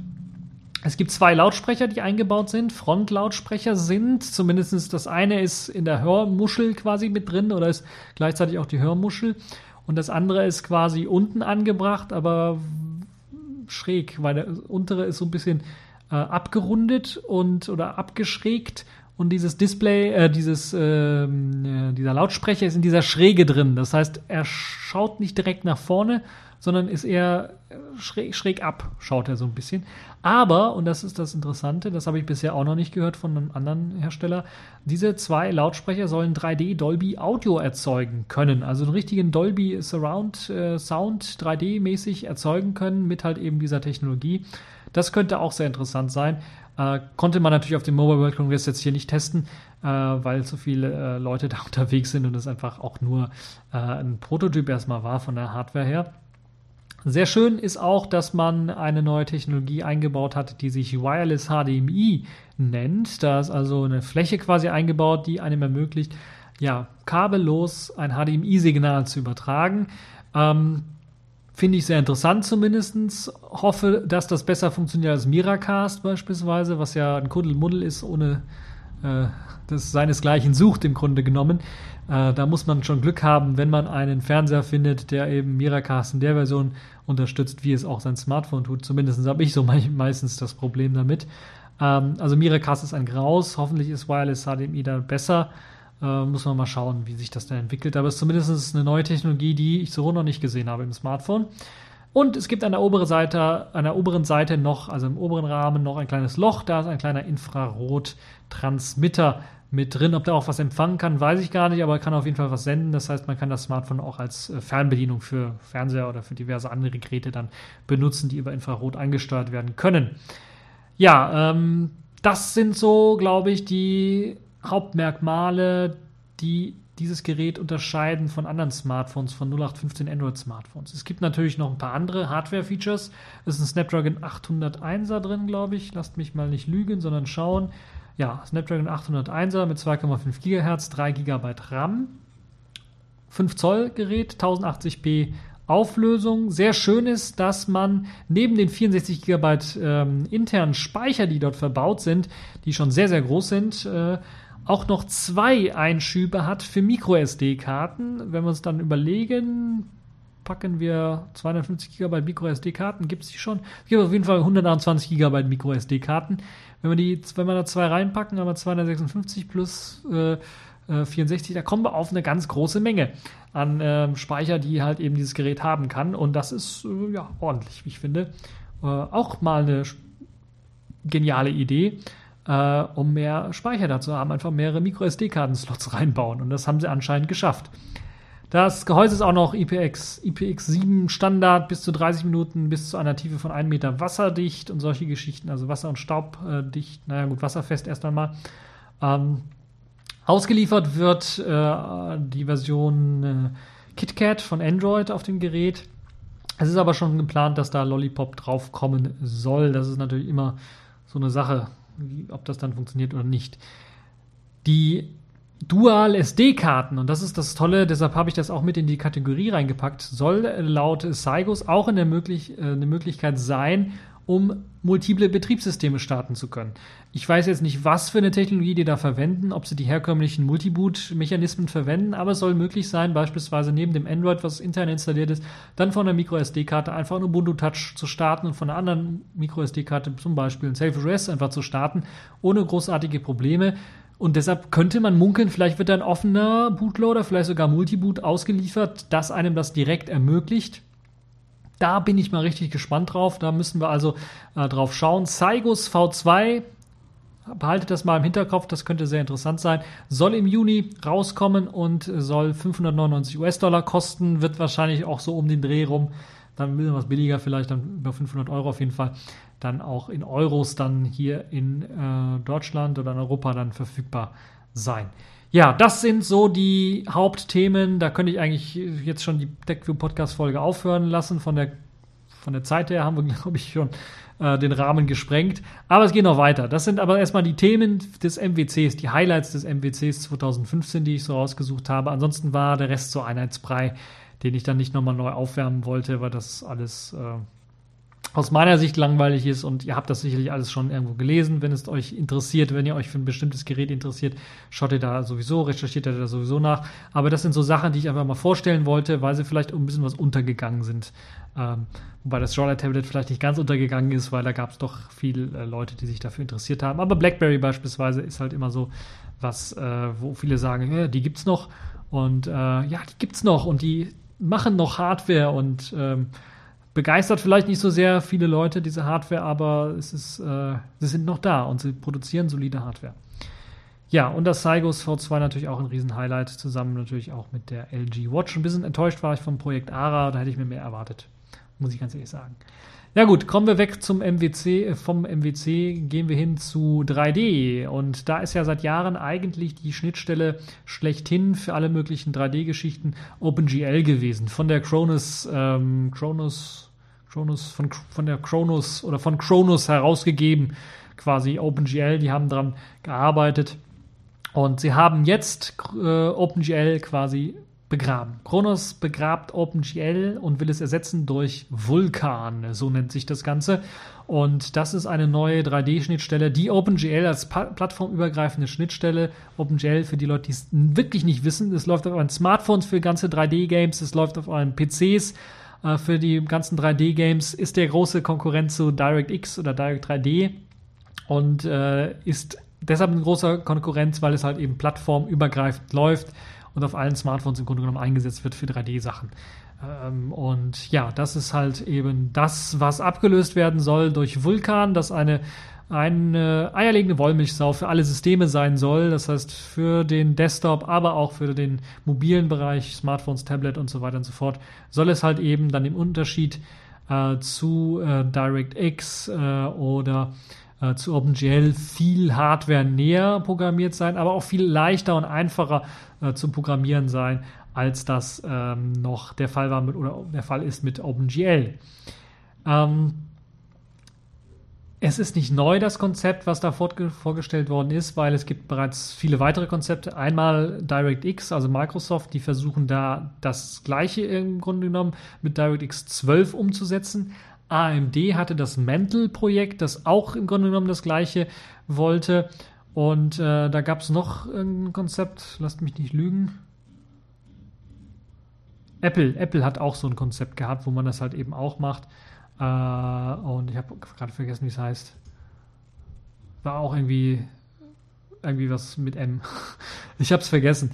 Auf jeden Fall, die haben auch so ein Konzept. Und jetzt hat sich das Ganze auch der die Kronos ähm, Foundation, glaube ich, ist es, oder Kronos, die Firma Kronos. Warum steht auch nie in dem Artikel, wie oder was Kronos eigentlich ist? Kronos, also die Firma oder die, ja, die Verantwortlichen für eben OpenGL haben sich jetzt für Vulkan entschieden und Vulkan ist der neue Name. Es war vorher als GL Next auch bekannt und soll halt eben äh, vereinigen, was Microsoft DirectX 12 oder AMD Mantel so ein bisschen macht. Hardware-nahe Arbeiten mit Code, auf modernen Mehrkern-CPUs und GPUs mit effizienter Auslastung dieser Kernen und besonders viele rechenintensive 3D-Spiele und so weiter und so fort sollen dadurch eine erhöhte Bildrate bekommen, dass man halt eben besser die ganzen 3D-Effekte ausfiltern kann und äh, ausgefeilter darstellen kann und viel Hardware näher darstellen kann, als das bei OpenGL noch der Fall ist. Ähm, nun gibt es AMD mit Mantel, die sowas ähnliches verfolgt haben, was auch einsehbar war und was auch quelloffen sein sollte, sodass dann auch wirklich alle Plattformen darauf zugreifen können. Äh, AMD hat jetzt gesagt, nachdem äh, Kronos äh, dann jetzt Vulkan angekündigt hat, okay, wir geben unser Mantle-Projekt auf, weil im Grunde genommen die gleichen Ideen, die gleichen Konzepte, die wir in Mantle vorangetragen haben, wie wir herausgearbeitet haben, in Vulkan auch benutzt werden. Deshalb wollen wir jetzt damit arbeiten. Das finde ich schon mal ein großer Schritt von AMD, die jetzt, man muss wirklich sagen, richtig Zeit und Geld investiert haben in AMD Mantle und jetzt sehen, okay, der Markt bewegt sich auch jetzt in die gleiche Richtung, wo wir hinwollen. Und da gibt es äh, eben Kronos, die halt OpenGL vorher gemacht haben. Alle benutzen im Grunde genommen OpenGL, also alle großen Hersteller. Was weiß ich, also da gibt es hier, ah, es gibt eine Liste der Vulkan-Unterstützer. Äh, das ist ja schön mit Logos für die Leute, die es kennen. Samsung, Qualcomm, Sony, Lucasfilm, Epic Games, Valve, Intel, ARM, Broadcom, VMware, äh, Codeplay, Blizzard, MediaTek, Oculus, Apple, die man alle kennt, also Nvidia natürlich auch, äh, alle, die man so kennt, die das jetzt unterstützen. Und da hat AMD gesagt, okay, wir wollen nicht allein auf weiter Flur sein, sondern wir wollen mit denen zusammenarbeiten und diesen Standard schaffen. Und meine Hochachtung davor, weil man muss natürlich sagen, AMD hat da auch Geld und Zeit investiert in eben die Entwicklung von äh, ihrem Mental-Projekt. Und äh, das jetzt einfach mal aufzugeben zugunsten von einem neuen Projekt, woran äh, aber dann mehrere Leute im Grunde genommen arbeiten, ähm, ist wirklich schon hochachtungswert. Und ja, AMD Mental ist also Geschichte, wird in Vulkan sich wiederfinden, die Technologie, die dort entwickelt worden ist mit hoher Wahrscheinlichkeit. Und wir können dann damit rechnen, das wurde auch auf dem Mobile World Congress, so kann man auch ein bisschen den, den Bogen schließen, wurden auch schon die ersten Vulkan-Demos vorgestellt, die spektakuläre Effekte und wirklich gute Grafiken zeigen, aber teilweise sieht man dann auch in diesen ganzen Demos auf den GPUs und so weiter und so fort, dass zum Beispiel in diesen derzeitigen Preview-Fassungen von Vulkan teilweise einige Sachen eben noch etwas langsamer laufen als beispielsweise mit OpenGL ES 3.0. Aber das ist zu erwarten, es ist eine komplett neue Technologie, da muss man halt einfach noch optimieren und äh, Treiber müssten beispielsweise angepasst werden, damit das Ganze schneller und flüssiger läuft. Aber man ist da recht zuversichtlich, dass mit etwas Feinschiff dann wirklich äh, OpenGL überholt werden kann, ohne großartige Probleme. Ja, Vulkan, wirklich äh, eine sehr interessante, spannende Geschichte, wird also in Zukunft dann die ähm, äh, zumindest OpenGL ES 1.3.1 komplett ablösen können. Also den ganzen Funktionssatz, den OpenGL ES 3.1 bietet, soll komplett umgesetzt werden, äh, umgesetzt werden können in äh, Vulkan. Ob dann alle gleichen Sachen auch aus anderen OpenGL-Versionen mit unterstützt werden, werden wir mal sehen. Aber es ist auf jeden Fall eine sehr, sehr interessante Geschichte. Momentan gibt es das Ganze nur kostenlos äh, oder nur ähm, als Technical Preview-Version ab sofort kann man sich das dann äh, anschauen und besorgen. Äh, kostenlos, komme ich auf kostenlos, weiß ich nicht. Also es gibt eine Technical oder soll eine Technical Preview geben, die Kronos rausgeben wird. Die kann man sich dann wahrscheinlich kostenlos runterladen. Da glaube ich, habe ich jetzt mein kostenlos untergebracht. Ja, kommen wir zu einem weiteren anderen Thema, komplett anders, aber das hat auch wieder was mit Hardware zu tun und der Absicherung von Hardware. Da geht es nämlich um den Firmware-Schutz, äh, der BIOS-Alternativen beispielsweise wie Core Boot äh, einfach ausschließt. Das ist jetzt eine äh, Funktion, die Intel eingebaut hat, die nennt sich BootGuard. In den aktuellen Chipsätzen und Prozessoren ist sie mit eingebaut, bei Notebooks, Desktop-PCs, Servern und so weiter und soll die Ausführung oder das verhindern, soll nee, soll das Ausführen von veränderten oder alternativen Firmware Versionen verhindern. Das soll natürlich vor allen Dingen solche BIOS oder ehemals BIOS, jetzt natürlich UEFI-Hacks oder Viren oder sowas ähm, verhindern, die dann einfach Schadsoftware ausführen auf der Hardware. Hat aber den Nachteil, dass eben, wenn so eine Bootguard-Funktion mit drin ist, dass beispielsweise das, was auch bei Google Chromebooks verwendet wird oder auch bei einigen ThinkPads bereits schon ähm, möglich ist nachzurüsten, Core Boot also die Alternative für UEFI, einfach ausgeschlossen wird. Hat sich herausgestellt, dass halt eben das bereits schon in aktuellen ThinkPads beispielsweise mit Broadfield-Prozessor Core M sowie Core i äh, 5, i3, i7 der fünften Generation, also der 5000er Serie, dann eben diese Schwierigkeit haben, dass man da keine alternative Firmware laden kann, dass man also das UEFI nicht ersetzen kann, außer eben durch eine Update-Version des UEFIs, des signierten UEFI BIOS selber.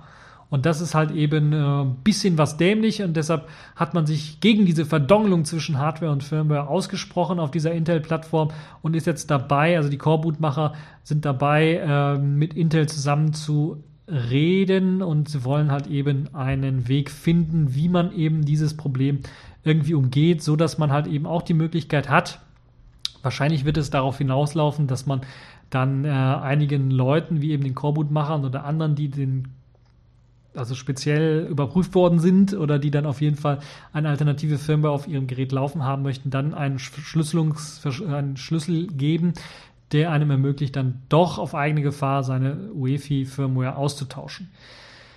OEM-Schlüssel, OEM-Signaturen ist immer noch notwendig, dass zum Beispiel PC-Hersteller dann auch weiterhin Updates signieren können und dann zum Downloads bereitstellen können. Deshalb kann man das nicht komplett ausschalten und es wird auch keinen Sinn machen. Aus meiner Sicht, finde ich, sind wir mit dem, was wir vor ein paar Jahren hatten. Ich will ja nicht sagen, früher war alles besser, aber doch, es war äh, besser aus Sicht der Leute, die einfach mehr an ihren eigenen Hardware arbeiten wollen. Natürlich immer mit der Gefahr hin heutzutage, dass man halt eben irgendwelche Systeme auch immer hacken kann. Aber wir reden jetzt hier von, privaten PCs. Wir reden jetzt nicht von großen Firmen, die spezielle PCs oder in kritischen Infrastrukturen einsetzen oder sowas, wo dann wirklich der PC abgesichert sein muss und man wirklich darauf achten muss. Ähm, das ist immer so ein zweischneidiges Schwert, würde ich mal fast schon sagen. Weil sicherlich will der Otto Normalverbraucher auch einen sicheren Computer, aber natürlich soll auch irgendwie derjenige, der am Computer mal was eigenes draufpacken möchte, sich ein Coreboot draufpacken möchte, beispielsweise Intel nicht ganz vertraut mit ihrem UEFI-Gedönse, äh, das auch machen können. Oder vielleicht eine inoffizielle Firmware, die mal geleakt ist oder sowas, auch draufpacken können, die vielleicht einige Funktionen besitzt, die halt die offizielle Firmware nie bekommen wird. Das sind solche Sachen, die einfach möglich sein sollten aus meiner Sicht weil die Leute, die das dann machen, auch einen Lerneffekt haben. Dann lernen, okay, das funktioniert so und so, das geht so und so, das könnte das machen. Das kann neue Leute auch in diese Technologieebene bringen, sich damit zu beschäftigen und äh, nicht nur eben mit Raspberry Pis zu arbeiten, die ja auch ihre eigenen Beschränkungen und Einschränkungen haben oder ähnlichen Computern zu arbeiten, sondern auch mal mit eben solchen PCs zu arbeiten. Deshalb müssen wir mal schauen, wie sich das weiterentwickelt. Ähm, ich fände es schade oder finde es momentan schade, dass man das halt nicht machen kann, einfach Cobot eigentlich überall einfach mal drauf installieren zu können. Solche Geschichten, das wäre wirklich eine coole Sache. Und wenn man da vielleicht eine Schnittstelle schaffen würde, auch vom Seiten des Herstellers oder man vielleicht sogar verpflichtet wird, irgendwie von, von, von Regierungsseite oder sowas, dann solche Schnittstellen offen zu halten, damit der Herr über dem eigenen PC dann immer noch äh, man selbst ist und nicht irgendwie der Hersteller des PCs. Ja, das ist zumindest meine Meinung dazu. Accepted. Connecting. Complete. System activated. All systems operational.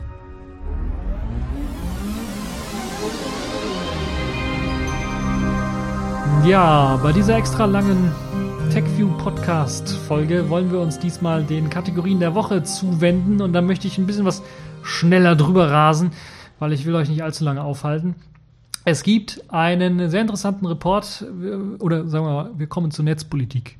Es gibt einen sehr interessanten Report, den äh, netzpolitik.org aufgedeckt hat und äh, wo ich mir die Frage gestellt habe, ist es denn wirklich jetzt in Deutschland schon so weit, dass die Netzneutralität bereits tot ist? Ausrufezeichen, Fragezeichen. Man könnte eigentlich davon ausgehen, wenn man diesen Report durchliest, denn äh, der Report äh, deckt im Grunde genommen auf, dass beispielsweise Mobilfunkverträge und so weiter und so fort schon seit Jahren oder etlichen Jahren in ihrem Kleingedruckten äh, die Netzneutralität im Grunde genommen äh, komplett aufweichen oder komplett außer Kraft setzen, wenn so Datentarife beispielsweise von der Nutzung von bestimmten Services wie Voice-over-IP, äh, IP, Peer-to-Peer, Instant Messaging oder Tethering äh, ausschließen oder das eben ausgeschlossen wird in diesen Verträgen. Viele Leute wissen nichts davon, nutzen es trotzdem, aber es kann durchaus sein, dass wenn ihr das zu viel benutzt, dass es einfach dann, äh, ja, dass euer Vertrag gekündigt wird oder so.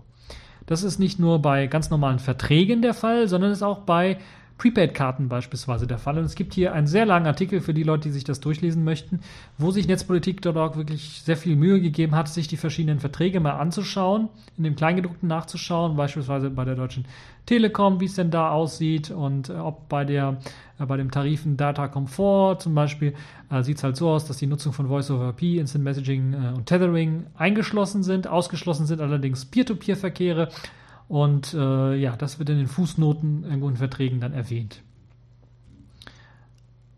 Und interessanterweise sieht man dann auch, äh, dass natürlich Peer-to-Peer, -Peer, da gibt es natürlich auch Voice over IP, äh, was mit Peer-to-Peer -Peer betrieben wird. Und dann ist natürlich die Frage, ist das jetzt erlaubt, ist das nicht erlaubt? Wie sieht es aus mit den Magenta-Mobiltarifen und so weiter und so fort? Das kann man sich hier alles anschauen. Die extra Prepaid-Tarife zum Beispiel, da ist im Grunde genommen ähm, alles verboten, so wie ich das gesehen habe.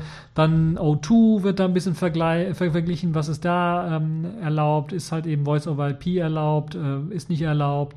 Äh, oder also Voice over IP, das sind so die meisten Sachen und Peer-to-Peer -Peer sind so die großen Punkte, die eigentlich äh, fast immer äh, komplett nicht erlaubt sind und die ganz deutlich zeigen dann auch, dass wir die Netzneutralität in Deutschland eigentlich gar nicht mehr haben, wenn wir uns mal vor allen Dingen diese unsere mobilen Geräte anschauen, unsere Smartphones, die wir jeden Tag rüber rumtragen und die sich mit dem Internet auch verbinden können, wo wir diese Netzneutralität nicht mehr haben.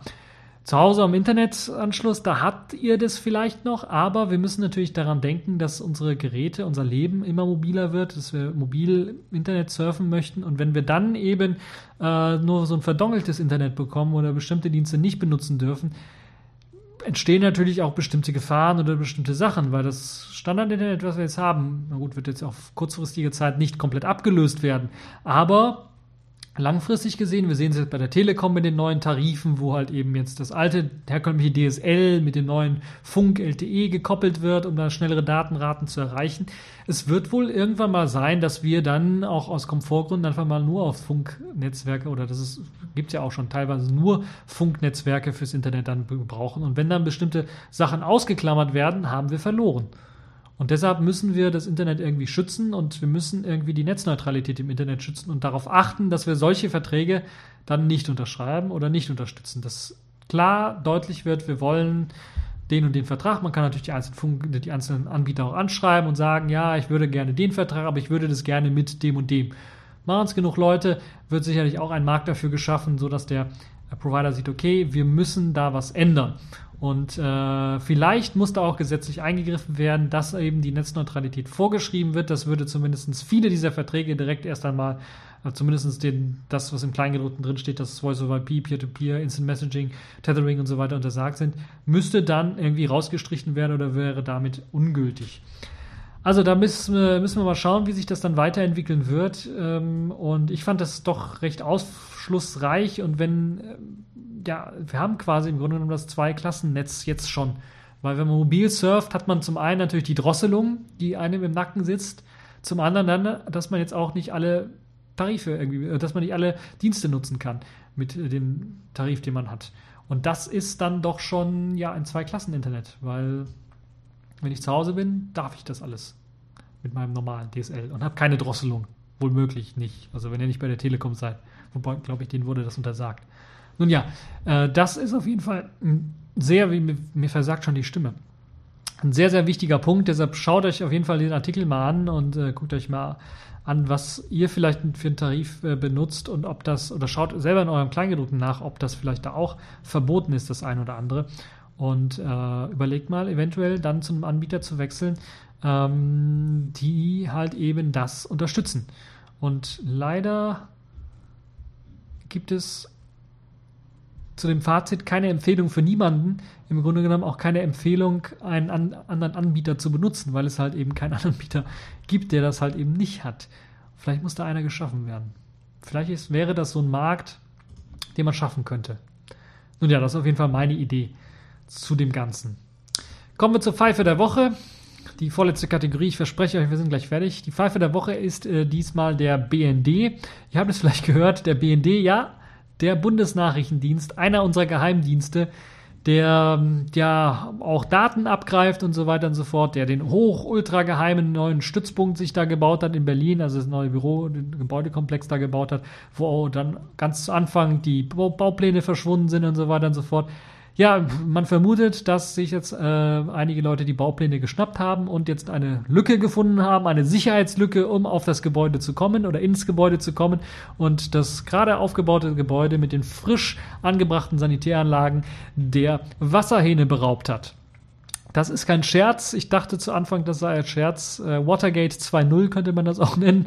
Da haben wirklich Diebe, sind in, das, äh, in den BND-Gebäudekomplex, der gerade aufgebaut worden ist, ähm, und innen ausgestattet worden ist, eingebrochen und haben die Wasserhähne geklaut. Und die haben nicht nur die Wasserhähne geklaut und abmontiert, sondern natürlich floss da einfach dann das Wasser raus und es gab einen Millionenschaden, äh, Millionen Wasserschaden in diesem neuen BND-Gebäude und das ist einfach da kann man sich gar nicht vorstellen, gibt es denn da keine Leute, die das überwachen? Da muss doch auffallen, wenn da, das ist ja kein kleines Gebäude, da, da muss da eine große Firma, ein großes LKW, Wasserhähne, das geht doch nicht, dass da ein Einzelner alle Wasserhähne abmontiert, das ganze Gebäude unter Wasser setzt und einfach abhaut, sondern das sind mehrere tausende Wasserhähne. Das muss auf jeden Fall, äh, müssen das mehrere Leute gewesen sein und das ist irgendwie schon peinlich. Stellt euch mal vor, die Leute sollen äh, Vorratsdatenspeicherung machen sollen eure, sollen eure Daten sicher äh, abspeichern und äh, im Terrorismusfall dann einfach mal nachschauen können. Also ich vertraue den Leuten nicht so ganz. Und äh, etwas weiter, weiteres, was in der Woche dann passiert ist im NSA-Untersuchungsausschuss, äh, kam raus, dass der BND aus Versehen 130 Akten irgendwie dem NSA-Untersuchungsausschuss vorgehalten hat.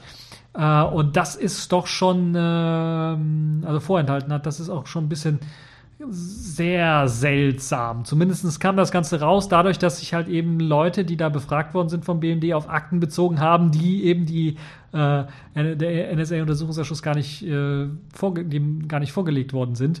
Und dann kam irgendwie raus, oh, ah, da haben wir da wohl irgendwo ein paar Akten im Keller.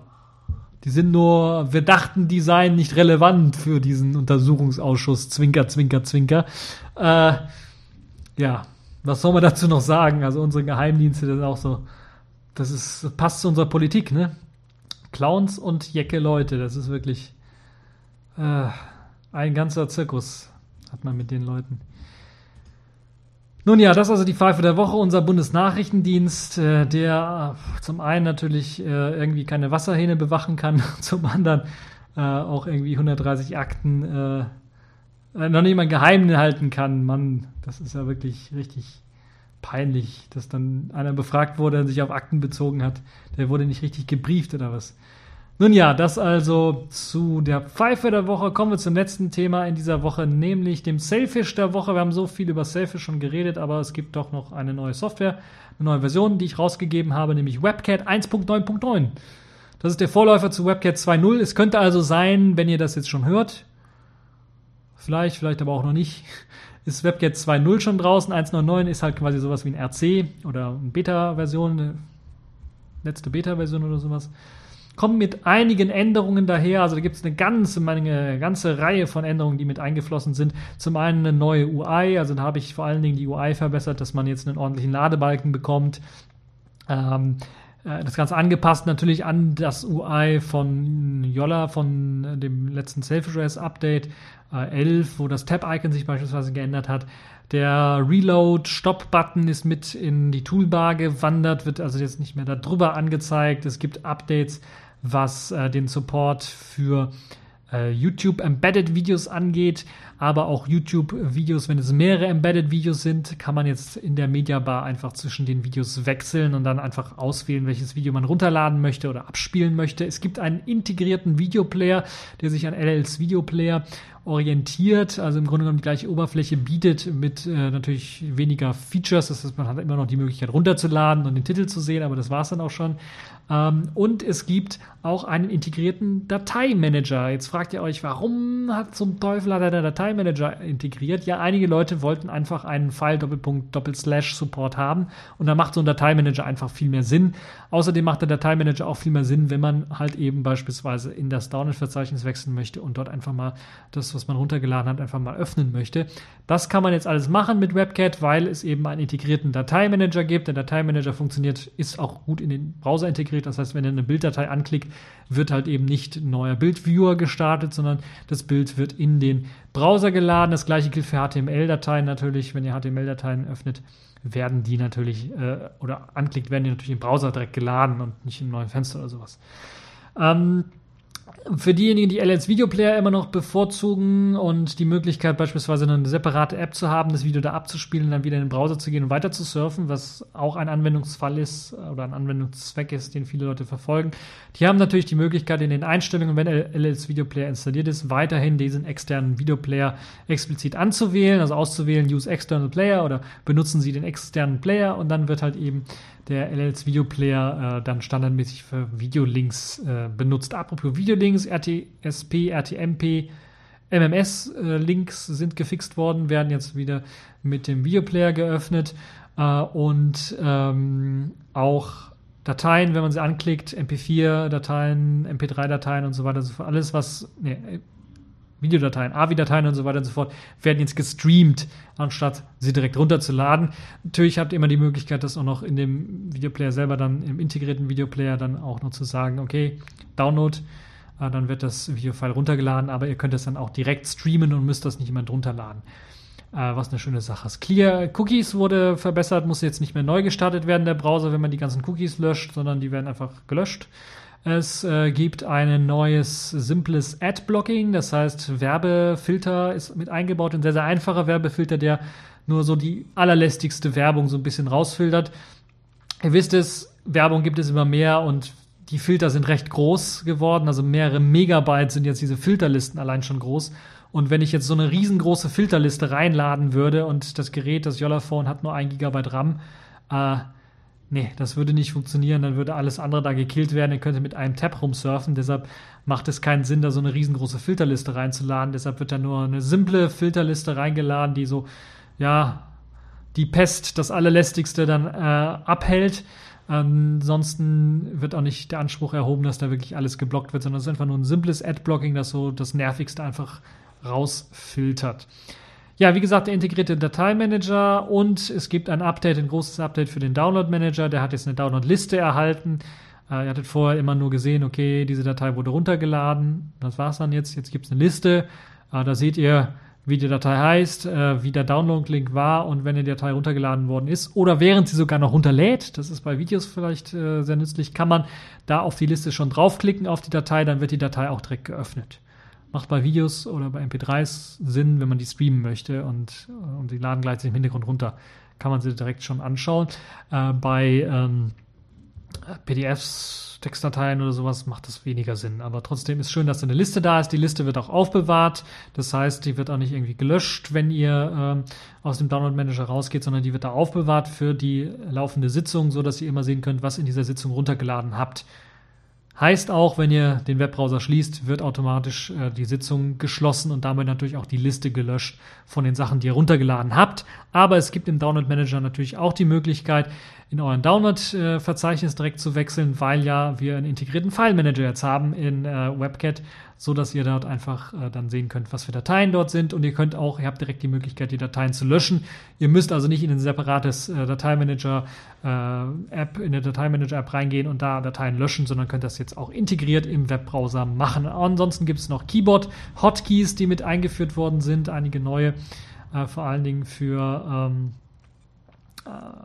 für das äh, The Other Half Keyboard integriert. Da wurden also ein bisschen, wurden ein bisschen was aufpoliert und es wurden noch ein paar Shortcuts oder ähm, Key-Kommandos mit eingegeben. Also wenn ihr direkt die Version erfahren möchtet, tippt einfach About Doppelpunkt ein und hit, äh, klickt Enter in der, äh, in der Adresszeile ein und schon wird, werdet ihr auf die About-Seite geleitet, also die Überseite geleitet, wo ihr die Softwareinformationen zu WebKit bekommt äh, und so weiter und so fort.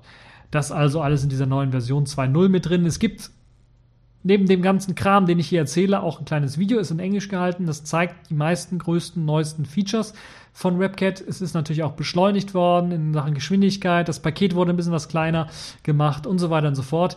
Äh, Version 1.9.9 ist es noch, die ich jetzt hier, äh, wo ich über aktuell rede. Version 2.0 wird es aber, also da wird es keine großen Änderungen mehr geben, sondern nur noch äh, Lokalisierung wird angepasst und vielleicht hier und da der ein oder andere Fix noch, äh, noch fix gefixt.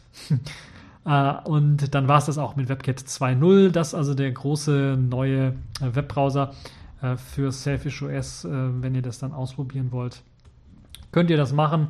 Äh, WebCat 2.0 halt eben oder 1.9.9. Äh, auch die Videodemo ist verlinkt. Da müsst ihr ein bisschen runterscrollen. Oder, ne, warte, ich habe es glaube ich direkt verlinkt. Da könnt ihr euch, genau, da könnt ihr euch das Video dann direkt anschauen äh, zu eben der neuen WebCat-Version. Ja, jetzt sind wir endlich am Ende dieser Folge angelangt. Ihr habt so ein bisschen gemerkt, ich habe mich ein bisschen verquatscht bei BlackBerry und bei Selfish OS und bei Yolla. Aber das musste einfach mal sein, weil das war sehr spannend und äh, in dieser Woche hoffe, es hat euch Spaß gemacht, diese TechView Podcast Folge. Es hat euch gefallen und bis zur nächsten Folge.